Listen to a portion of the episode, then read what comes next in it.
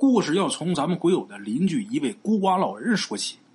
这位老人呢，姓李，名叫李建忠。李建忠过去曾经是村里有名的高材生。那么说，高材生那个文凭学历是不是特别高啊？其实现如今来看也不高，就是高中。可是，在那个年代，能上完高中的呀，都是人才。李建忠老人跟大上我爷爷是一个时代的人，在我爷爷那个时代，比方说我爷爷他哥哥，我的大爷爷是村里的小学教师。那什么水平、什么文凭能当上小学教师？我大爷爷就初中毕业，初中毕业就能当老师，何况高中毕业？这高中毕业在那个时代来说，可以说是很高的文凭了。本来凭着这个高文凭，应该是前程似锦。可是李建忠老人呢，他却响应了上山下乡的号召，去了偏远的陕北农村当了知青。这一走啊，就是七年。七年以后再回来，这人就变得疯疯癫癫。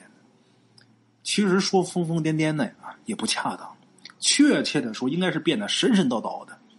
他经常跟人说啊，这世界上有神，有佛，有鬼。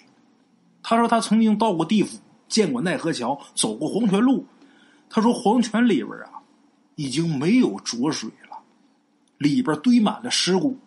他说的跟真的一样啊，而且他家里边。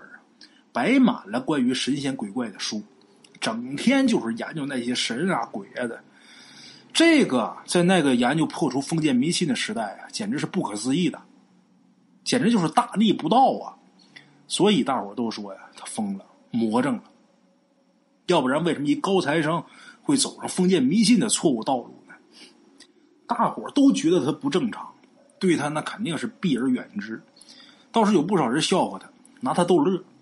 就问他：“哎，你既然说你去过地府，那你见没见着地府里那牛头马面、黑白无常啊？”李建忠啊，半天不说话。过一会儿跟大伙说呀：“地府里的那些阴神呐，都已经死了。”大伙一听，你这不扯淡吗？啊，阴神都死了，都是被你给吹死的吧？大伙一阵哄堂大笑。李建忠也知道。别人不信他，他也不再说话了。后来这些事儿呢，他也很少跟人再提及。当然，这个时候还没有咱们鬼友呢。这些事儿都是咱们鬼友后来呀，从旁人嘴里边听来的。一晃过去几十年了，李建忠从一个年轻的高材生，也变成一老头了。他这一辈子。全都耗在那堆满了神仙鬼怪书籍的小屋里边。他晚年穷困潦倒，无儿无女啊，很凄凉。咱们鬼友他爷爷过去跟他认识，再加上呢又是邻居，所以啊，时常呢让咱们鬼友啊给他送一些米啊面的。慢慢的，咱们鬼友跟他就熟了。李建忠啊看过很多书，杂七杂八的，涉猎很广，经常给咱们鬼友讲一些书上离奇的神怪故事。咱们鬼友那时候对这类的故事还很着迷，所以呢，经常啊去看李建忠。就这样，又过了七八年，李建忠年事已高，这身体是一天不如一天，行将就木。咱们鬼友也很伤心，为什么？因为处处感情啊，他觉得李建忠就像是他一个长辈、一个亲人，所以呢，不想让李建忠离自己而去。咱们鬼友很难过，但是啊。李建忠还是死在了那个寒冬腊月，死在了新年的第一天。在李建忠去世的前一天晚上啊，咱们鬼友还去看过他，因为那天是除夕夜嘛，给他送了一盆水饺。李建忠那天呢，在床上躺着，佝偻着这身子，喘气喘的很重，呼吸感觉很困难。咱们鬼友看见这屋里边啊。点着香，烟雾缭绕的，就皱了皱眉头，把窗户就给打开了。然后他告诉李建忠，就说：“您别老点香，这对身体不好。”李建忠笑了笑，挣扎着就坐起来了，然后问咱们鬼友一个很奇怪的问题。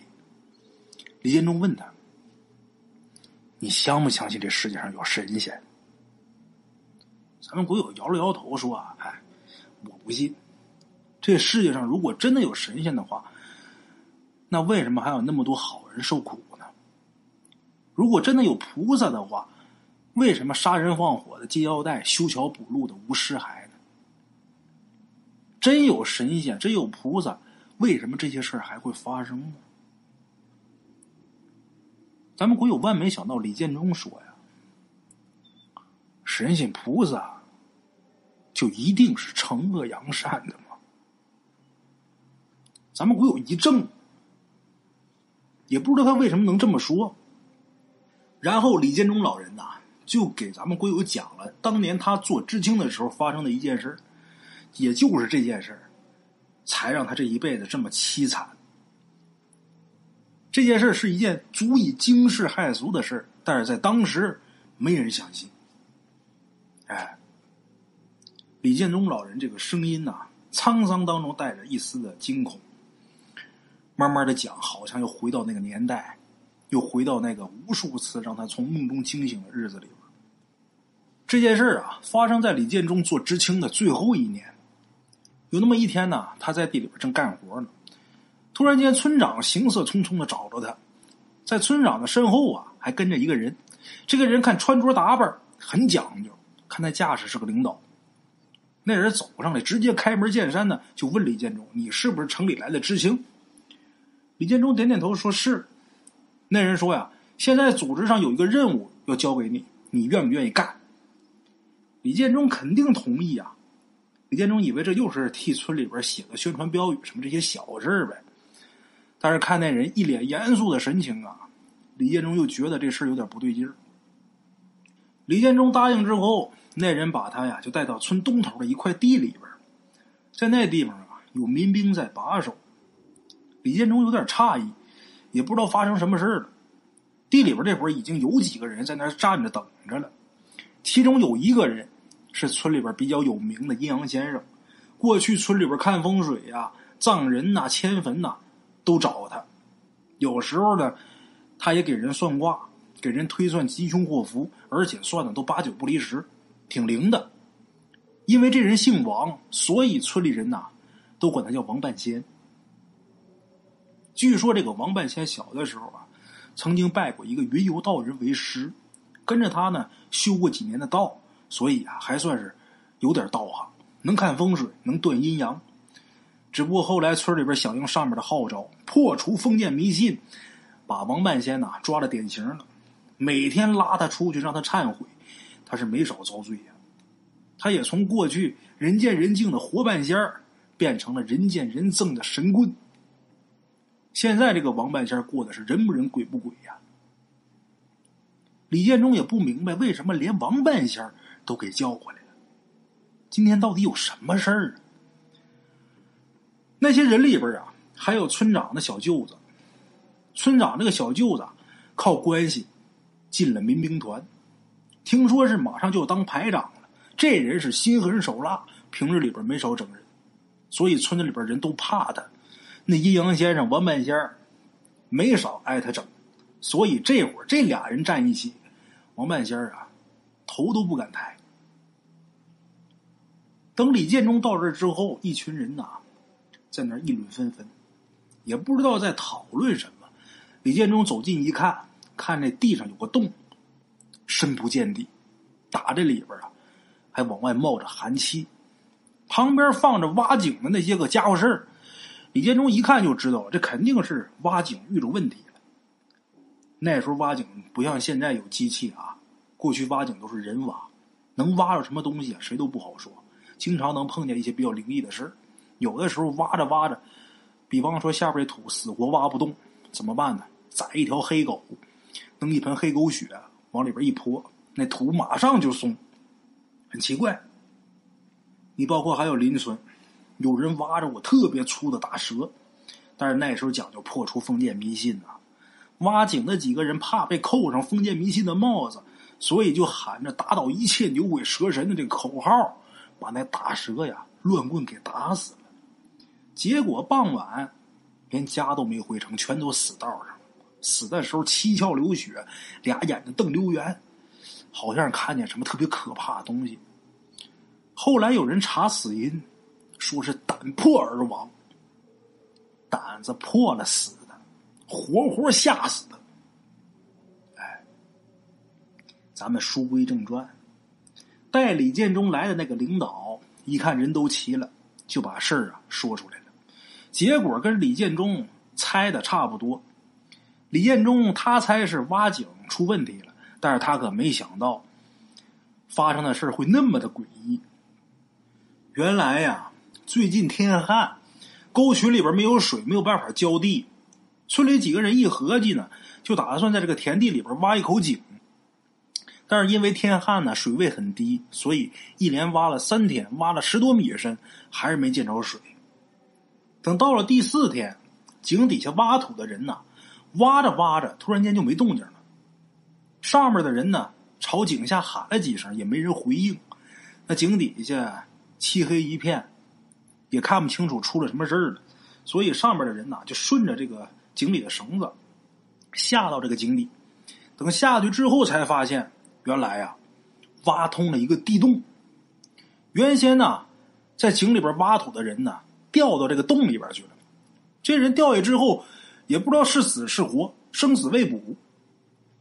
那人一看这个洞底啊特别深。下边还凉飕飕的，往出冒凉风。他想下去，但是这绳子不够长，所以呢，他就先上了井，又找了一根大长绳子，特别长的。他怕这个地洞里边有什么危险呢，还叫上了其他的几个人一起下了井。这几个人呢，也不知道往下爬了多长时间，终于是到了这个洞底下了。拿着手电筒往下一照，顿时这头皮就炸了。怎么的呢？就看这个地洞里边非常的宽敞，一眼望不着头，目之所及密密麻麻的全都是冻尸，哎，被冻住的尸体，有站着的，有躺着的，神态各异，但是大多数都显得比较痛苦，有的俩手抱着身子取暖，这很显然这是被活生生冻死，而且让他们感到更惊奇的是啊，这些人身上啊都穿着古代的衣裳。披盔戴甲，手持枪戟，好像是古代的一支军队。先前掉进洞里边那个挖井的人呐，好巧不巧的掉在了一个站着的洞师手中的长枪上，被扎了个透心凉，早就已经丧命了。但是俩眼睛没闭上，直勾勾的盯着后来下来的这几个人。这几个人被吓得呀，没敢多停，踉踉跄跄，哆哆嗦嗦，顺着绳子。又爬出了井，然后赶紧把这事报告给了村长。村长听完之后也弄不明白这是什么状况啊，做不了主，继续上报。上面的人听了之后也是非常吃惊啊，就派人下来看看到底是怎么回事因为前两年也出过这种新闻，有人因为挖井挖出了陶俑，这才发现了秦始皇兵马俑嘛。所以呀，被派来的那个人呐，就估摸着这下面又是一个陵墓。那些尸体啊，就应该是被殉葬的人。于是这个人呢，他就想临时组成一个考察队，先到地洞里边去考察一下，等确认之后，他再上报。所以就召集这些人来。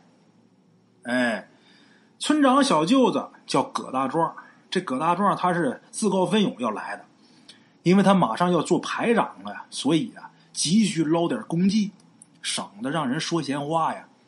上面派来那人呢，考虑到这个古墓里边啊，都是有风水格局的，所以呢，又让村长找懂这方面的人。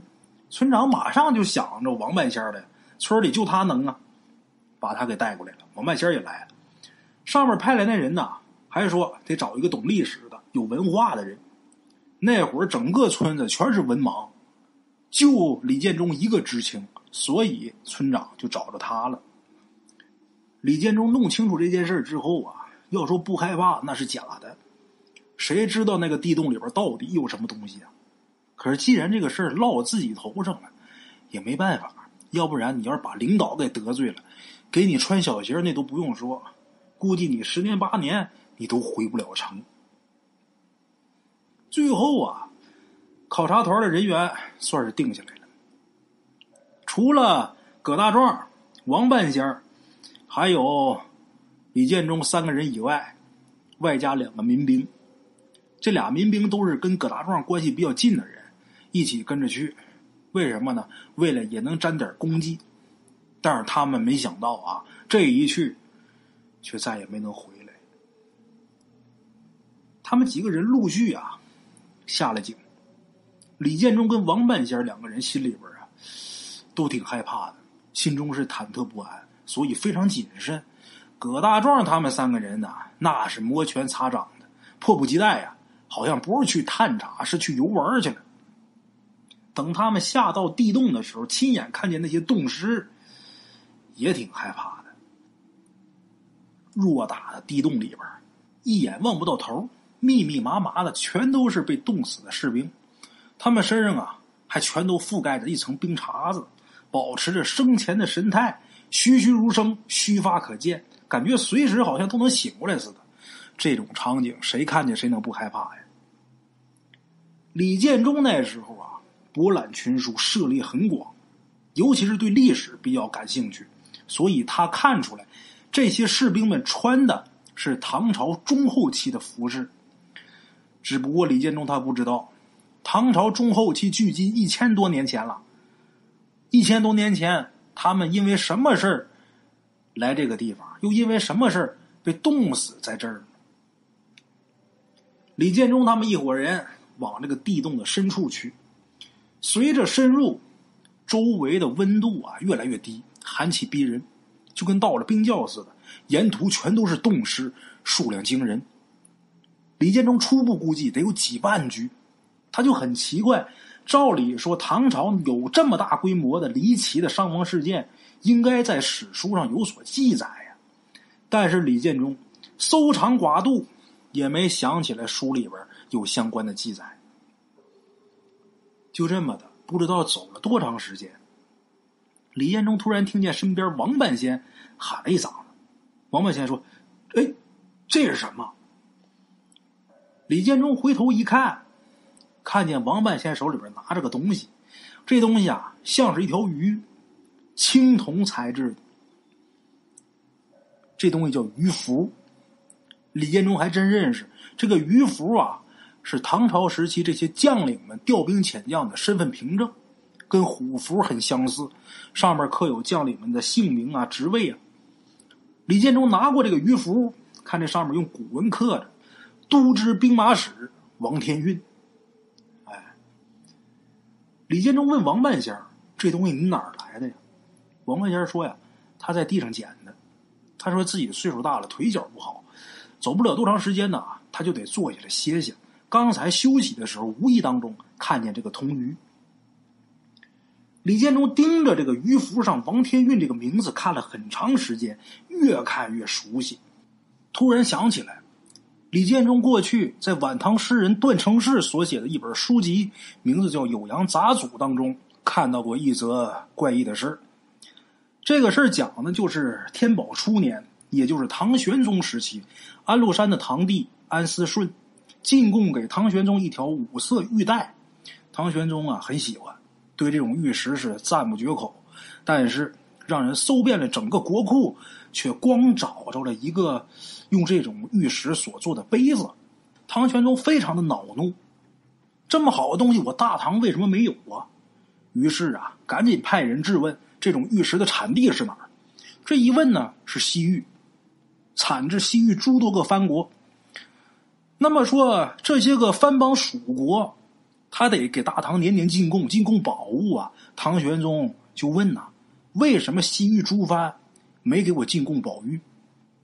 这西域诸藩这些个藩国的人说呀：“我们每年都进贡，只不过半途当中啊，经常被一个叫小波律的国家呀所抢劫，所以每年我们都进贡，但是每年都送不到大唐。”唐玄宗一听完之后，勃然大怒，召集众臣要远征小波律国。了得了，给我进贡的东西，你们半道给劫了，干嘛呀？要造反呐？你这是想死啊？唐玄宗召集众臣要远征这个小国家，但是群臣呐，大多都不同意，只有右丞相李林甫赞同这件事而且举荐了一个人，这个人就叫王天运。据那书中所述啊，王天运带着四万兵马长途跋涉来到小波绿国，兵临城下。这个小波绿国非常惊恐，派出使者请罪，说只要退兵的话，愿意献出宝玉，而且每年派人呐把宝玉送到大唐，给这唐王进贡。但是王天运不同意，率兵攻破城池，屠掠城中百姓。然后带着三千战俘以及无数的金银珠宝往回来。王天运在做这些事的时候，这个博律国当中啊，就有一个术士说：“这个王天运呐，屠掠百姓，致使城中血流成河，生灵涂炭，其行为不义。上干天怒，必有灾殃，上天将降下风雪，以成其恶。”哎。也赶巧了，这王天运返回途中走了不足百里，突然见天上降下鹅毛大雪，狂风骤起，大风吹过海里边的浪花啊，瞬间就冻成冰柱了。这冰柱又被狂风给吹得粉碎，足以见得风势之大。四万兵马一时间都被冻死了，只有两个人死里逃生，返回大唐。两个人当中，其中有一个就是王天运。王天云把这个事儿奏与唐玄宗，唐玄宗大惊啊，随即命人前去查看。那人到这出事地点，看海里边这个冰啊，冻结如山，无数的士兵尸体被冻住，有站着的，有坐着的，还都保持着生前的这个神态。这人给吓得瞠目结舌，赶紧返回。走了一段路程，回头一看，那些士兵的尸体啊，却突然间消失不见了。这事儿很神奇。这个故事就是出自《酉阳杂俎》。《酉阳杂俎》这本书啊，是一本志异故事集，里边记载了不少唐朝的风土人情、奇闻异事。但是里边的内容大多数都是荒诞不经。这本书是杜撰的，杜撰之作，不能视为史料。所以李建中一开始没想到这本书。但是这会儿，李建中看来，这本书中所载之事，也并非全都是臆想的，应该是根据当时的一些民间传闻所创作的。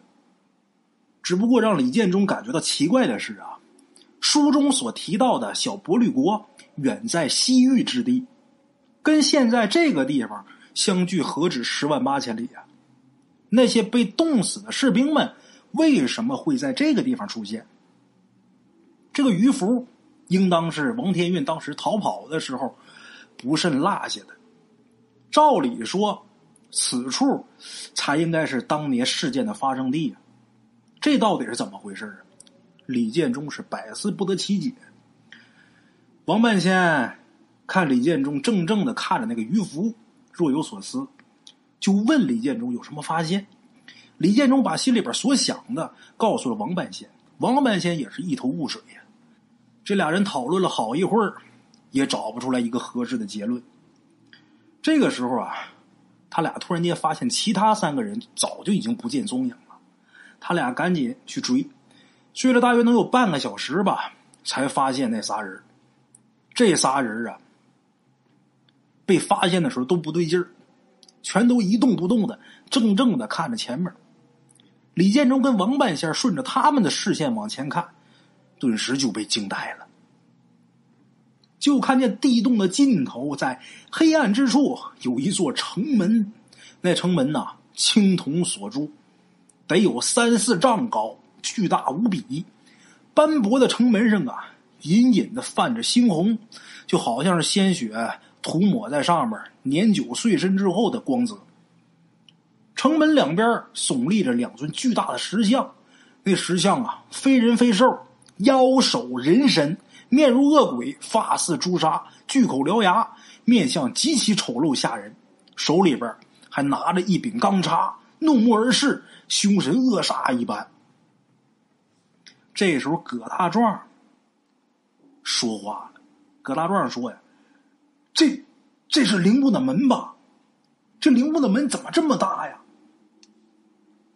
这时候，王半仙脸色铁青的说：“呀。”这不是陵墓。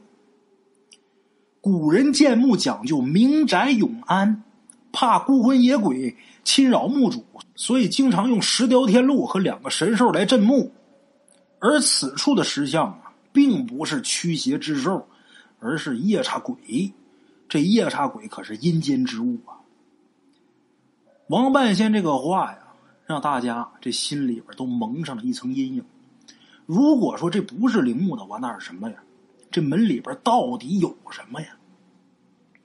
李建中看着那巨大的青铜门，心里边有一种不祥的预感。虽然距离城门很远，但是仍然能感觉到自城门缝隙当中有森森的寒气往出传。这时候也不知道是谁的手电筒，这光速啊，不经意间就扫过那城门上边。李建中一看，城门上面刻着字，那字刻的弯弯曲曲的，就跟鬼画符是一样的。李建中不认识，王半仙此时也发现这个字了，他走上前去，抬起头仔细看那个字，突然间这人就怔住了，脸上啊这表情是既惊愕又恐惧。王半仙颤颤巍巍的说：“上面写的是天文，也叫鬼书，是写给死人看的。上面这俩字写的是阴城，阴城，阴间的阴，城墙的城。”李建忠一愣，倒吸一口凉气：“阴城那不是阴曹地府吗？”葛大壮这时候说：“别胡说。”哪有什么阴曹地府啊？哎，王老头，你是你唬我是不是啊？啊，你那套封建迷信的思想又开始冒头了，你身上那皮又刺挠了是吧？王半仙没理葛大壮，他好像突然间想起来什么了，一脸急切的问李建中：“今天是几月几号？”李建中想了想，很确定的说：“今天是七月初一。”为什么呢？因为早上隔壁李大娘啊还念叨，今天呢是七月了，离七月半也就不远了。她打算去给老头子烧纸，就是不知道组织上让不让。哎，所以李建中很确定今天是七月初一。王半仙听完之后，脸色变得更白了，低着头，自己嘟嘟囔囔的说：“呀，是了，是了，那就是了，我明白了。”李建中听得稀里糊涂的呀，问王半仙：“明白什么了呀？”王半仙没直接回答，反问李建中一个问题。他问李建中啊：“地府在哪儿啊？”李建中说：“地府在地底下呀。”啊！李建中这会儿看了一眼眼前这青铜城门，然后说：“说不定这就是地府啊。”王半仙这时候却摇了摇头，他说：“呀，地府。”不在地下，哪怕你往下挖再深，那也属于阳间；而地府呢，是属于阴间。阴间与阳间并不相通，可以说是另一个空间、另一个世界。就像那些和尚们整天说西方极乐世界、东方琉璃净土是一样的。他们说西方极乐世界、东方琉璃净土，并不是指在西边或者是东边，而是指其他的世界。哎。而阴间跟阳间唯一相通的时候，就是在每年的七月。俗话说：“七月流火，夏去秋来。”七月正是天地之间阴阳交接之时，阳气盛极而衰，阴气显现，阴间现世。届时呢，地府之门大开，阎王爷呢会把地府当中的亡魂给放出来，享受血食。民间传闻说，阎王爷之所以放亡魂出来，是为了让他们回家享受祭祀。其实这种说法是错误的，因为人死之后如果没有业障的话，马上就得转世投胎，而留在地府当中呢，往往都是一些冤魂厉鬼，把他们放出来，会有什么后果？可想而知啊！一直得持续到中元节，也就是俗称的七月半，地府之门才会关上，所以民间才会有“七月初鬼门开，七月半鬼乱窜”的俗语，因为七月半。是地府门关闭的最后一天，所以孤魂野鬼们会特别的猖獗，这也是人们在那一天容易生病、容易发生灾殃的原因。过去人们在七月半呢，不仅要祭祀先祖，还得要给一些孤魂野鬼烧纸，这就是为了让他们享受供奉，能别再祸害人，然后安然离去。李建忠这时候就问呢：“那阎王爷为什么要放出冤魂厉鬼来祸害人间呢？”王半仙摇摇头说：“呀，这我哪知道啊！或许啊，是怕那些冤魂厉鬼在地府里边待时间长了生事，给他们放放风吧。神仙就一定是善良的吗？王半仙叹了一口气。李建忠知道，王半仙这辈子给人家算命看相，见识了太多的人间悲剧，也经历了太多的不平之事。王半仙就说。这些都是我根据民间的说法，以及过去我师傅告诉我的一些只言片语推测出来的。七月阴间现世，至于会出现在哪儿，我想啊，应该不是固定的。或许有人挖个河，打个井，就通到地府了，就像我们这样。李建忠心想：如果这件事真的是这样的话，那么我们前面看见的那些冻尸就好解释。他们并不是死于天罚，而是死于地府现世之灾。一千多年前，他们攻打完小波律国，归途当中恰好遇到地府现世，鬼门大开，阴气涌出，以至于阴风凛冽，气候骤冷，天降大雪，这些士兵们呐，都冻死了。依照《酉阳杂俎》书中所述，仅有两个人逃生。如果真的是天罚大唐将士的恶行，又怎么会连那些小波律国的俘虏也一起冻死呢？想到这儿，一切都合理了。想到这儿，李建忠心里边又产生了一点疑惑。他问王半仙：“那个小波律国的术士啊，他为什么要说这是天上降下来的灾祸呢？况且他又是怎么知道地府将要现世呢？他又怎么知道地府将在什么地方现世呢？”王半仙说：“呀，古代能人异士啊特别多，能推演出地府在何处现世也不足为奇。他之所以要这么说，应该是为了震慑大唐，让大唐啊不敢再有兴兵之念吧。”王半仙接着说：“想必是当年阴间上面的土地发生了塌陷，夹挟着被冻死的这些士兵们落入阴间，成为阴间的一部分。”直至今天再次现世于此，被我们发现了。李建忠啊，跟王八仙说呀，也只能这么解释了。旁边的葛大壮看他们两个人呐，在这聊的这么热闹，葛大壮是听得一头雾水啊。李建忠赶紧把那些个冻尸的来历呀，又跟葛大壮他们说了一遍。他们听完之后很是不以为然呐，他们说呀：“如果真是这样，那我们离地府这么近，那我们是不是也得冻死？”王半仙这会儿看了一眼那城门，王半仙说：“呀，鬼门一开，阴气涌出，百鬼横行，到时候我们必死无疑。我们还是赶紧出去吧。”李建忠也点点头，表示赞同啊。就这样，李建忠跟王半仙一起往回走。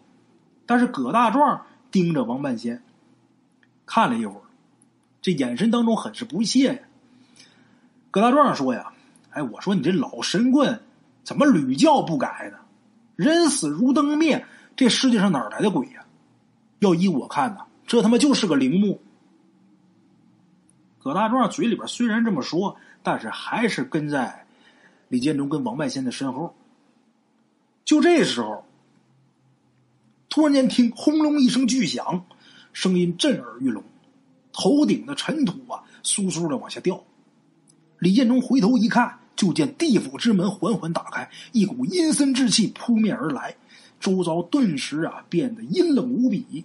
随之耳边就响起了犹如无数鬼笑一般的那个声音。李建忠仿佛看见有无数的冤魂厉鬼从打他们面前蜂拥而过。把他们几个吓得魂飞魄散，王半仙扯着嗓子喊呐：“快跑！”那时候他们腿都已经软了，想跑根本就迈不开步子。葛大壮吓得瑟瑟发抖，俩手抱着头在地上蹲着。其他两个民兵状况也差不多。那时候李建忠才知道，人害怕到了极致的时候是跑不动的。李建忠心想：今天呐，我这命。算是撂这儿了。可是过了很长时间，李建忠发现除了自己有点冷以外，安然无恙。再往地府门那一看，里边空空荡荡的，什么都没出来。先前的见闻如梦似幻。葛大壮这时候在地上蹲着，闭着眼睛，鼻涕眼泪横流，一脸惊恐的那个模样。旁边的一个民兵拍了拍他肩膀，把他给吓得浑身一抖。就看呐，有水顺着这裤腿往下淌。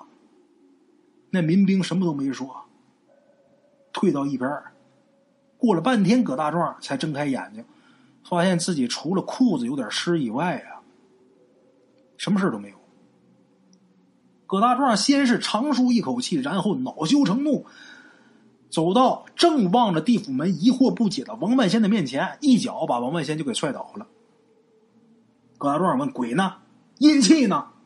我们不是都得死吗？”王半仙这时候站起身呢，自己嘟嘟囔囔的。这是怎么回事？不应该呀！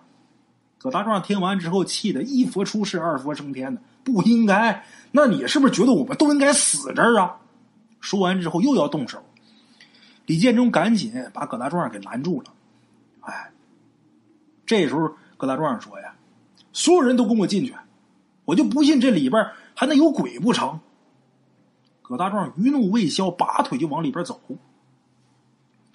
这时候王半仙说呀。不能去啊！那里边阴气重。话还没说完呢，葛大壮瞪了王半仙一眼，阴阳怪气的说：“王大仙你可真是惜命啊！你在外边活的跟条狗似的，你就那么怕死吗？这里边有那么可怕吗？你这思想有问题呀！你等我出去了啊，我非得给你上上课。”王半仙嘴里边说了一半的话。硬生生的又咽回去了。这么大岁数的人了，遭人如此的羞辱啊，脸色很不好看。李建忠知道葛大壮刚才被吓得丑态百出，这颜面丢了。现在一看没什么事他想找回点颜面。李建忠虽然看不惯，但是也不敢触他眉头。于是呢，就走到王半仙跟前，安慰王半仙说：“走吧，如果情况不对的话。”我们就赶紧退出来。王半仙叹了一口气，说：“呀，你是个好人呐，不该跟着进这鬼门关呐。进去了可就很难出来了。”李建忠笑了笑，没把王半仙的话当一回事儿。穿过那个巨大的青铜城门，这一伙人犹如来到了另一个世界，里边豁然开朗。抬头看看天儿。昏暗的这个空中没有太阳，也没有月亮，举目四望，周围啊灰蒙蒙一片。虽然不像在地洞里边那么黑暗，但是呢却阴森森的，就透着一股这气氛，一股诡异的气氛。荒芜的这土地上没有草，也没有树，死气沉沉，也听不见任何声音，寂静的都可怕。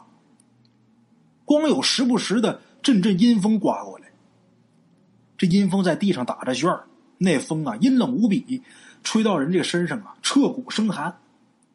葛大壮之所以坚持要进来，是当时气昏了头了，意气用事。这会儿进来一看这般景象，心里边也胆怯，但是这会儿又不能回头啊，所以让王半仙儿跟李建忠两个人在前面走，他们三个在后边跟着。走了大约能有一刻钟吧，李建忠看见面前出现了一条青石铺的路，路的两边皆是深渊。往下看，黑漆漆的，深不见底。上了那条路，几个人呢胆战心惊。王半仙说：“呀，这就应该是黄泉路了。上不见日月，下不见尘土。俗话说，黄泉路上无老少，奈何桥上骨肉坟。”鬼魂如果过了这条黄泉路，到了奈何桥，就再也回不到阳间了。李建忠点了点头，他总觉得这条路上有什么不对劲儿的。直到这条路快要走完的时候，李建忠才突然间想到，不光是这条黄泉路，而是整个地府都不对。按说呀，生老病死，人之常情，人间每天都要死去无数的人。他们死后呢，都得来阴曹地府，走这黄泉路，过奈何桥，然后投胎转世。李建忠曾经在许多书籍里边都看见过关于黄泉路的描写，书籍当中所说的，都说是上面亡魂屡屡行行，熙熙攘攘，如果一个不小心被挤下去，就没有办法再投胎转世了。李建忠心想：可是为什么这条黄泉路如今这么冷清，一个鬼都看不见？而且他们进地府这么长时间，连个阴神鬼差都没看见，那些牛头马面、黑白无常哪儿去了？怎么没了呢？想了好长时间，李建忠啊都没想明白，疑惑不解。这时候，王半仙儿跟李建忠说呀：“过了黄泉路啊，就是忘川河了。上面有座桥，就叫奈何桥。据说孟婆就是在奈何桥旁给人喝孟婆汤，喝了孟婆汤，就跟前世再无瓜葛了。”李建忠心想：那孟婆现如今还在奈何桥旁边吗？李建忠心里边隐隐有种感觉，这地府里边啊，空无一人。确切的说是空无一鬼。嘿，过了这条黄泉路，几个人呢又往前走了一会儿，果然看见前面有条河。然而走近一看呢，这几个人都吓坏了。那河里边已经没有水了，干涸的这河槽当中啊，堆满了骸骨。那些骸骨把这整条河道。都给铺满了，一眼望不到头啊！河面上有一座青石拱桥，桥面啊狭窄光滑，看上去这桥不好走。王半仙这时候说呀：“据说这个忘川河呀，又被称为血河，河中全都是一些血水，波涛翻滚，蛇虫布满。这个亡魂从打奈何桥上走，生前如果他是个好人的话，就会有神佛庇佑，顺利的过桥。”如果生前他是个恶人的话，就会掉进河里边，永世受苦。但是不知道这个忘川河现如今为什么会变成这样？而且都说阴曹地府不进活人，那这些尸骸又是谁的呢？王半仙很疑惑。葛大壮看见这个景象啊，吓得两股战战，差点瘫倒。然后葛大壮说：“呀，王半仙，你看我们还往前走吗？”李建忠一看葛大壮这个脸色苍白，就知道啊他是被吓着了。他想要回去，但是自己又不好意思提出来。这话想让王半仙说，可是万没想到王半仙这回没有顺着葛大壮的心意。王半仙说呀：“哼，既然都来了，那咱们再往前走走看看吧，看看前面还有什么东西。我也想弄清楚。这人呐，早晚得死。我一个糟老头子，我又怕什么呢？”就像你说的，这前面还能有鬼不成啊？王半仙盯着葛大壮，眼神当中啊闪着寒光，看葛大壮就好像看着一具尸体似的。葛大壮气得咬牙切齿，有火又不能发，没办法，只能跟着上奈何桥。奈何桥上空无一人，跟李建忠他预料的一模一样。没有看见孟婆，但是在桥头看见一个石桌，石桌上面放有碗碟这碗碟里边包括石桌上面都已经是落满了尘土了。站在奈何桥上举目四望，目之所及渺无人烟，显得格外的荒凉冷清，就好像是一座荒城。李建忠问呐：“这地方的人呢？”当然，这个人得加引号啊！这地方的人呢？蒙半仙摇摇头说：“呀，他也不知道。自打他进来，就觉得这地府诡异的很，就是不知道这里边出了什么事了。”几个人小心翼翼的过了桥，又往前面走了没多长时间，就看见面前呐出现了一座山岭，延绵数里。山岭当中怪石嶙峋，道路崎岖。李建忠问王半仙。这是什么地方？从来没听说过地府里边还有座山呢。王半仙想了想，说：“呀，这应该是恶狗岭。据说里边全都是在阳间惨死的狗，被人扒皮抽筋、熬骨吃肉，所以呢，对人呐非常的怨恨。看见有人的亡魂，就会扑上去疯咬，特别是那些吃狗肉的、偷狗的，是走不过去这个恶狗岭的。”往往在这地方都得被恶狗给分食，魂飞魄散。哎，过了恶狗岭啊，前面还有一座金鸡山，山里边的那鸡呀，你别看在阳世间任人宰杀，但是在这地方可不是善茬，一群一群的扑过来，让你眼睛都睁不开。它那嘴呀，就跟铁的似的，爪子跟钢的似的，专朝人的眼睛倒，朝人的心肝抓。一爪子下去，能把人抓的皮肉开战，直到把心肝全都抓出来，然后吃干净了，才会散去。人死以后啊，装脸的时候常常会在死者的手上放上干粮和打狗棍，这个就是为了能顺利的通过恶狗岭。在棺材里边放五谷杂粮，就是为了让亡魂能过得了金鸡山。以现在这个情况来看呢，这恶狗岭和金鸡山呢。应该是没有恶狗金鸡了吧？李建忠点点头，但是让他没想到的是，王半仙说错了。他们进了恶狗岭，走到半道，突然间就隐隐约约的听见狗叫声，由远及近，把这几个人吓得脸色都变了，夺路而逃。可是跑着跑着，他们回头一看呢，就看见后面漫山遍野全是野狗，那些个狗啊，个个瘦的骨瘦嶙峋，好像是饿了很长时间。但是啊，别看这狗瘦，特别的凶猛，眼睛里边啊冒着寒光，呲着牙，奔着他们就追来。王半仙腿脚不好，属他跑的最慢，一瘸一拐的跑着跑着，还被山石给绊倒了。李建忠一看他绊倒了，赶紧停下来过去扶他。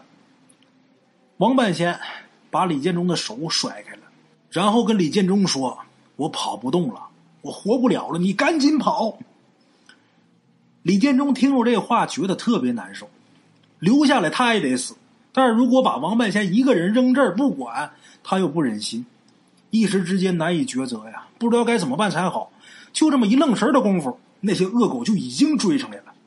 李建忠心想：完了，这下怕是想走也走不了了。就在李建忠闭着眼睛等死的时候，就听王半仙哎，哎了一声。李建忠睁开眼睛一看，就看见那些个恶狗啊，从打他们身边嚎叫着就穿过去了，好像没看见他们似的。而且他们前面啊，也不知道什么时候出现了好多人。那些人呢，在这恶狗的追赶下狼狈逃窜，跑得慢的就被这恶狗给扑倒撕咬，有的被咬断了手脚，有的甚至被开肠破肚，这个肠子、肚子淌了一地，一边哀嚎着，一边捂着肚子往前爬。看着真是凄惨无比呀！一时间，整个恶狗岭就好像是炼狱一般。葛大壮他们三个人呐，跑前面去了，正处于狗群之中，一看周围的惨象，看那些个残肢断臂，吓得是魂飞魄散，瑟瑟发抖。可是恍惚之间呢，一阵阴风吹过。周遭啊，突然间又变得安静了，那些狗叫声、挣扎声、惨叫声都跟着消失了。恶狗和突然出现的那些人也都不见了，先前一切好像从来都没发生过似的。李建忠跟王半仙面面相觑，不知道这是怎么回事这地府啊，越发显得特别诡异。他们几个人都没事。死里逃生，庆幸不已！但是，一想到前面还有金鸡山，这心里边啊就咯噔一下。继续往前走，但是奇怪的是，走了很长时间没碰上金鸡山，反倒看见了一个巨大的深坑。那个坑啊，大到一眼望不到头，里边散落着很多的骨骸。这些骸骨啊，有的是头骨碎了，有的是四肢残缺。死相极惨，这些骸骨大多数呢手里边还都拿着兵器，这些兵器呀也不知道是用什么做的啊，历经多年不仅没有生锈，反而啊锃光瓦亮，冒着寒光，感觉这地方像是发生过一场大战，只不过不知道啊这些作战死去的人是谁。王万先生说呀。这些恐怕不是人。王八先生说：“你看这些个骨骸的颜色就跟平常的骨骸呀不一样。正常人的骨骸呀，一般都是枯黄的。你看这骨骸，银白似雪，明显不对劲儿。而且你看那儿，王半仙拿手指着，李建忠顺着王半仙手指的方向这一看，也很震惊。王半仙手指的那地方有一具骨骸，这具骨骸呀，硕大无比，得有两三丈长。更让人吃惊的是，那骨骸的身后啊，居然长着一对翼骨，羽翼的那个翼啊，长着一对翼骨。也就是说，这个人生前呢，他是有翅膀的，就跟飞天夜叉似的。这是什么怪物啊？王半仙说呀，地府里边没有人，只有鬼和神。神呐，分很多种，有正有邪，貌似啊，也并非都是人们心中所想的那样仙风道骨的人的模样。特别是阴间的阴神，往往长得都奇形怪状的，似人非人，就跟牛头马面、黑白无常似的。在阴间呢，除了这些家喻户晓的神以外，还有其他的阴神。这种阴神呢，数量很多，但是本领都很低微，所以呢，又被称为毛神。跟咱们所熟知的二郎神手下的草头神呢差不多，虽有神名，但是你说他是鬼怪，也对。他们在神仙当中属于是最低等的。王本仙说呀：“依我看呢，这具骨骸呀，就是这种阴神，但是不知道他为什么会战死在这儿。”李建忠跟王半仙正讨论着呢，就听葛大壮催促他们赶紧走。嘴里边还嘟囔着：“这地儿啊，阴森森的吓人，不能长待，赶紧走。”他们几个呢，又往前走，绕过这个深坑，就看前边啊，出现了一个村子。哎，这个村子的街道上还是人来人往、车水马龙的，显得很热闹，感觉像是一个集市。里边的小贩的叫卖声啊，不绝于耳，还有各类的。商品物品是琳琅满目，应有尽有。集市上啊，还夹杂着卖艺的、看热闹的，什么都有。还有演杂耍的，热闹非凡，就跟人间的集市一模一样。这个阴森恐怖、布满尸骸、充满诡异的地方，万没想到还有这么一个让人熟悉、感觉到亲切的集市。哎，葛大壮带着两个手下，那俩民兵，这仨人呢？一看见这个景象，马上就进了村子。李建忠也刚想跟上去，却被王半仙给拉住了。王半仙这眼神里边充满警惕。王半仙告诉李建忠：“你别去。”李建忠刚想问为什么，这时候啊，不知道什么时候出现了几个人。这几个人衣衫褴褛，脸上的神色呀显得很惊慌，奔着李建忠跟王半仙就过来了。但是到他们跟前，又好像没看见他们一样，跟他们擦肩而过。当他们看见村子的那个集市以后啊，这几个人显得特别高兴，往村里边走。这几个人刚一踏进村子，这时候就看这个集市上的景象啊，突然间就变了。再看村子，哪还有什么集市啊？里边全都是一些残肢断臂的人呐。这些人在掠夺之前进去的那些人的肢体，把他们身上这个肢体从他们身上扯下来，然后安到自己身上，重获肢体。这些人特别高兴，兴高采烈就走了。而那些失去肢体的人呢，痛苦哀嚎。整个村子弥漫着血腥的气息啊，恐怖无比。王半仙说呀：“这地方叫野鬼村。”里边那些残肢断臂的人，都是从打恶狗岭、金金山逃过来的，因为失去了肢体呀，没办法继续前行，所以只能聚在这儿，幻化迷惑那些新来的亡魂进村子，然后抢他们的肢体继续前行。李建忠听得惊骇不已。再看葛大壮他们三个，这时候他们正在村子里边啊，周围那些个肢体残缺的凶神恶鬼呀，离他们最近。把他仨吓得瑟瑟发抖，都不敢动。就在危难之时，突然间听见四面八方传来诵经的声音。那些亡魂听见这个经文的声音呢，显得特别痛苦，然后纷纷倒地，捂着耳朵开始挣扎哀嚎。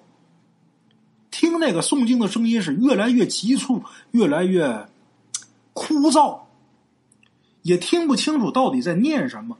最后啊，那腔调变得特别的怪异，声音忽大忽小，特别瘆人。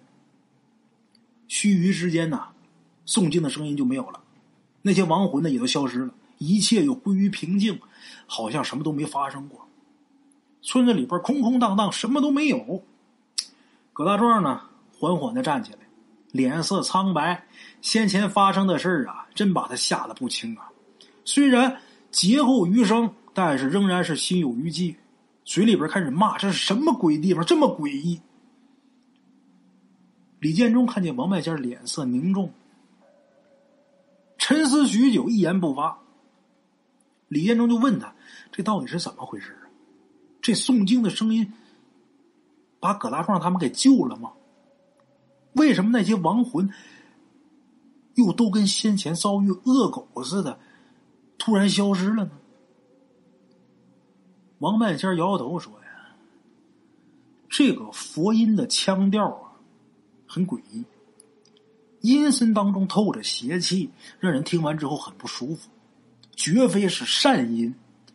葛大壮他们呢，并不是被这个经声所救，他们本来就没有什么危险。”这时候，李建中就很疑惑呀。王半仙接着说：“先前咱们在恶狗岭看见的恶狗，以及刚才咱们看见的亡魂，都不是真实的，是幻象。”李建中说：“幻象？刚才我们看的清清楚楚，怎么会是幻象啊？”王半仙说：“呀，你知不知道海市蜃楼？”李建中点点头说：“知道啊。”王半仙说：“呀。”这个幻象就如同人间的海市蜃楼是一样的。我曾经听我师傅提到过，地府里边阴森恐怖，里边肾气弥漫，能将过去发生的事啊再次的显现出来。先前在恶狗岭的时候，看见那些恶狗忽然消失，我就怀疑这是肾气幻化出来的景象。只不过呀，我不知道我自己猜的是不是正确的。刚才看见那些亡魂对我们也是视而不见，我才得以确认。李建中说：“那刚才那诡异的诵经的声音也是肾气幻化出来的吗？”王半仙点点头，他说：“呀，这个肾气所化的景象啊，要比人间的海市蜃楼逼真的多。这个东西啊，能迷惑人的五感六觉，所以啊，特别容易迷惑人。这地府当中肯定是发生过什么事儿。”要不然也不会有这种景象。咱们继续往前走吧，看看还有什么发现。李建中啊，经历了这么多恐怖的事儿啊，已经有点胆怯了，想要掉头回去，但是听王半仙这么一说呀，一时之间他也不知道怎么开口，只能继续往前走。葛大壮他们三个人呐，这回也不敢乱走了，小心翼翼的在后边跟着，走了。约莫能有小半个时辰，他们就看见前面出现了大量的骨骸，跟先前看见的一样，那骨架的形似形态呀，都很奇怪，奇形怪状，有的三四丈长，头骨硕大，嘴里边还长满獠牙；有的呢，脖子上有三个脑袋，后背长六个胳膊，就跟哪吒似的；有的呢。则是像一条特别大的蛇，头上还长犄角，千奇百怪，很吓人。穿过这片尸骨海，面前出现了一座宏伟的宫殿，这宫殿得有六七丈高，拔地倚天，人在下边站着就跟蚂蚁似的。宫殿的后边还有一条深渊，深不见底，往下一看呢，漆黑一片，看完之后让人心惊胆寒的。在深渊的对面还有一个建筑。金顶朱门，金色的顶子，红色的大门，这个垫脚往上翘，这个建筑也显得特别伟岸。在门前呢，有怒目四大金刚的雕像守门，看这架势像一座庙。这庙跟这宫殿呐遥遥相望，针锋相对。葛大壮看了一眼深渊，倒吸一口凉气，说：“呀，这一宫一庙怎么建这地方啊？看着怪吓人的。”李建中看见王半仙这会儿正盯着宫殿额方上刻着的天文看呢。李建中就问他说：“这上面写的是什么呀？”王半仙说：“呀，上面写的是殿名，森罗殿，也就是阎罗王所在的地方。”李建中大吃一惊，就说：“地府都说有十殿阎罗，怎么就看见一座宫殿？”王半仙摇摇头说：“啊，他也不清楚。”哎，这一行几个人进了森罗宝殿。大殿里边有九根柱子支撑着，这柱子上面刻满了鬼怪，面目狰狞，让整个大殿显得阴森恐怖。大殿的摆设呢，像古代审讯犯人的公堂，只不过呀，这会儿已经是一片狼藉，地面墙上满是猩红的污渍。看那架势，像是日久岁深以后斑斑的血迹。在大殿的正中间有一个案台，案台上面躺着一具骸骨。看那具骸骨，头戴冕冠，脚踏云履，身穿九龙衣，身上所穿的这个衣服啊，虽然说经历了千年，但是没烂没腐，岁月难掩其华丽。王半仙一看见这位。说话的声音都有点失声了。王半仙说：“穿这衣服的，这是皇帝穿的衣服，难道说这人是地府里边的执掌者阎罗王吗？”李建忠心里边一惊啊！这地府里边的王者，掌管着人间生死的阴天子也会死，他是怎么死的呢？李建忠仔仔细细的观察那骸骨。就看这个骸骨胸口处啊，有那么一处能有碗大的一个洞。这个洞是穿胸透背，胸前的肋骨全都碎了，似乎是被什么兵器啊给穿透的。谁能杀得了阎王呢？李建中正诧异呢，这时候就听见外面传来嘈杂的声音，似乎好像有和尚诵经。刚开始的时候，声音很小。模模糊糊听不真切，随着那声音越来越响，听得越来越清楚。霎时间惊声大作，在耳边嗡嗡作响。这个惊的声音呢，跟先前听见的一样，这腔调很怪，惑人心神，让人心里边心生恐惧，听得头皮发麻，甚至说很诡异。他们几个人面面相觑，也不知道外边发生什么事儿，匆匆的来到殿外。就看见眼前的景象了，看完之后是目瞪口呆，每一个人心里边都惊骇的无以复加。他们看见，那空中漫天都是神佛，其中有一僧人，头戴毗卢冠，身披锦兰袈裟，一手拿着九环残杖，一手持着莲花，盘膝坐在莲台之上，身占金色的佛光。身边有无数的僧人相护，又有龙、有夜叉等诸多佛教的护教之神围着。僧人的对面站着十个人，个个头上戴着面冠，身穿龙衣，气宇轩昂，很威严。他们身后啊，也有无数的阴神鬼差，虎视眈眈的望着僧人。这时候，就听那僧人口诵一声佛号，如同雷霆，站起来之后，以手持禅杖。纵身朝下边这么一画，顷刻间地动山摇，地上有十座相连宏伟的宫殿，其中有九座顿时是化为乌有，光剩下一座了。尘埃落定之后，就见那九座宫殿所在之处出现了一条深渊。李建中这时候才知道，原来这深渊居然是被那个僧人用残杖画出来的。也明白了这地府当中为什么会少了酒店。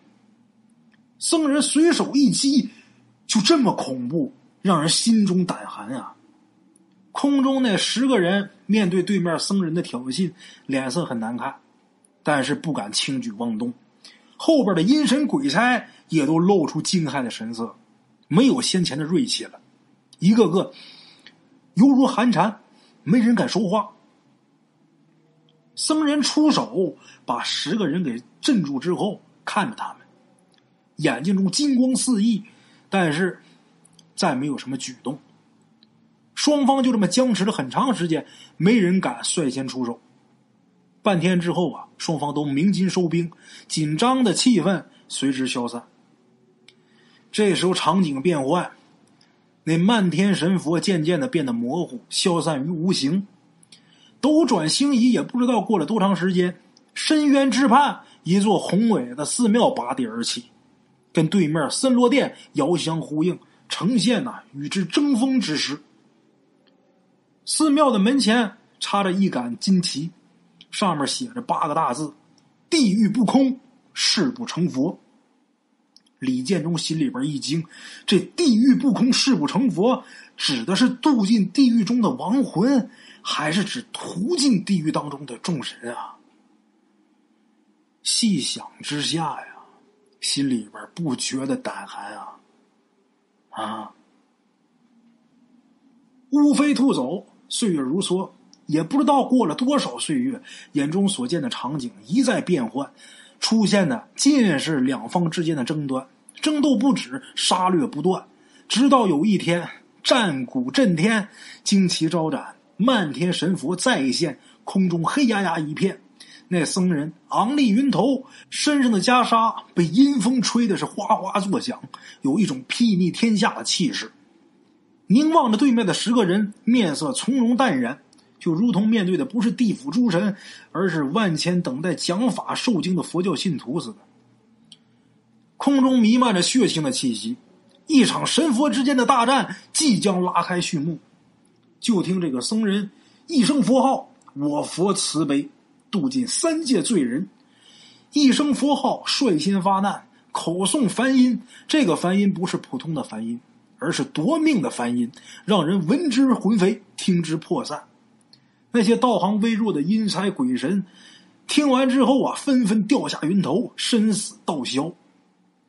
李建忠虽然知道眼前的一切皆为肾气幻化出来的，可是听见那个梵音，也是不禁的气血翻腾，昏迷破散，一时之间竟然险些都昏倒了。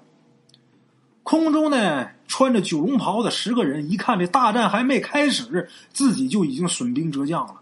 面色都很阴沉，按耐不住，一起出手与那僧人缠斗。僧人手持残杖，以一敌十，双方居然打得势均力敌。这一战一直打到天昏地暗，日月无光。僧人也现出金身，他这金身得有七八丈高，身姿伟岸，佛光四溢，晃得人都睁不开眼睛。手中那残杖啊，也变得硕大无比。这一残杖砸下来，居然把一座小山儿给夷为平地了。砸出这个坑，方圆得有几里深。纵使如此，那十个人呐，也是丝毫不惧，各显神通，施术做法。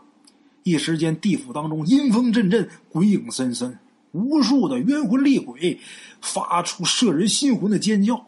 呼叫着朝那个僧人扑过去，僧人身上有佛光啊，佛光大圣，逼得那些怨魂厉鬼没有办法近身。两方一来一往，打得难解难分。与此同时，天上其他人呢，也都是混战在一起。这一仗打得极其惨烈，不死不休，到处都是刀光剑影，厮杀当中，不断的有尸体打空中往下掉。没过多久，掉下来的尸首啊。就把下边的河渠给填满了，尸体堆积如山，居然没有立锥之地。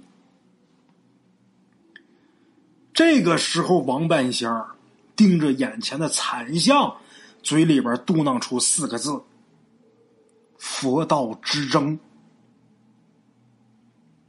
佛道之争，李建中不知道王半仙所说的到底是什么意思。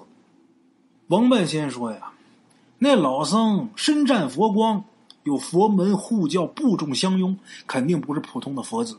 在地府当中，能有如此庄严宝相的，除了地藏王菩萨，还能有谁呀？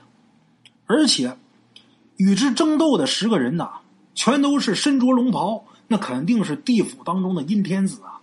十殿阎罗，加上地藏王菩萨，双方一佛一道，都是两教的尊者。在这个地方大打出手，肯定不是因为个人恩怨，肯定是教派之争。王半仙说呀，关于这佛道之争，他早有耳闻。过去只当是俗世当中僧道之间的争斗，万没想到这神佛之间也是如此啊！李建中听完王半仙的话，也明白了。其实关于佛道之争啊，他也曾经在许多的历史资料里边见到过相关的记载。佛道之争自古有之，早在东汉年间，道教兴盛而佛教东来，两教为了争夺信徒，难免发生争斗。这种争斗啊，甚至蔓延到朝堂之上。有的皇帝呢信佛而弃道，有的呢信道而弃佛。李建中突然间想起来，来的时候他看那些被冻死的大唐士兵们，他们是死于地府现世之灾。但是世间如此之大，地府却偏偏出现在他们行军之处，难道说这真的只是巧合吗？他们真的就是时运不济点儿背吗？咱得知道啊，时值佛道之争最激烈的时候，当时大唐的皇帝唐玄宗可是有名的道教皇帝，而他所命人攻打的小薄律国，却是信奉佛教的。地府现世，导致大唐四万大军覆灭，这是不是佛教对唐玄宗崇尚道教的一种警告呢？这个事儿让人细思极恐。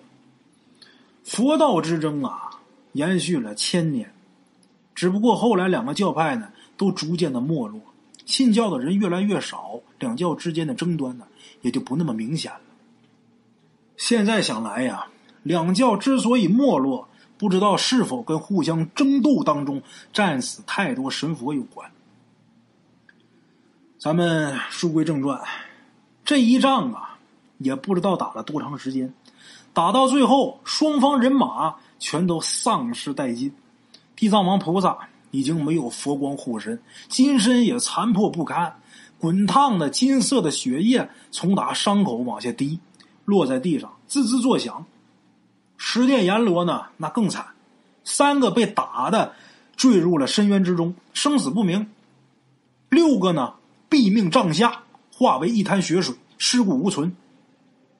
唯独剩下一个人还苦苦坚持着撑着，胸前呢被残障给穿透，露出能有碗口那么大的洞。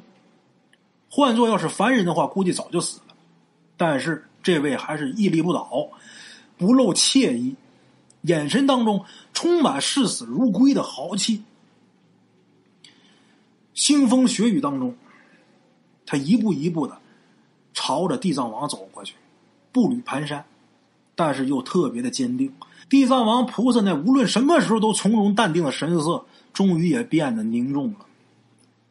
正在这时候，一阵阴风吹过，李建中他们眼中所见的景象，渐渐的变得模糊，随之化为阵阵的雾气消散。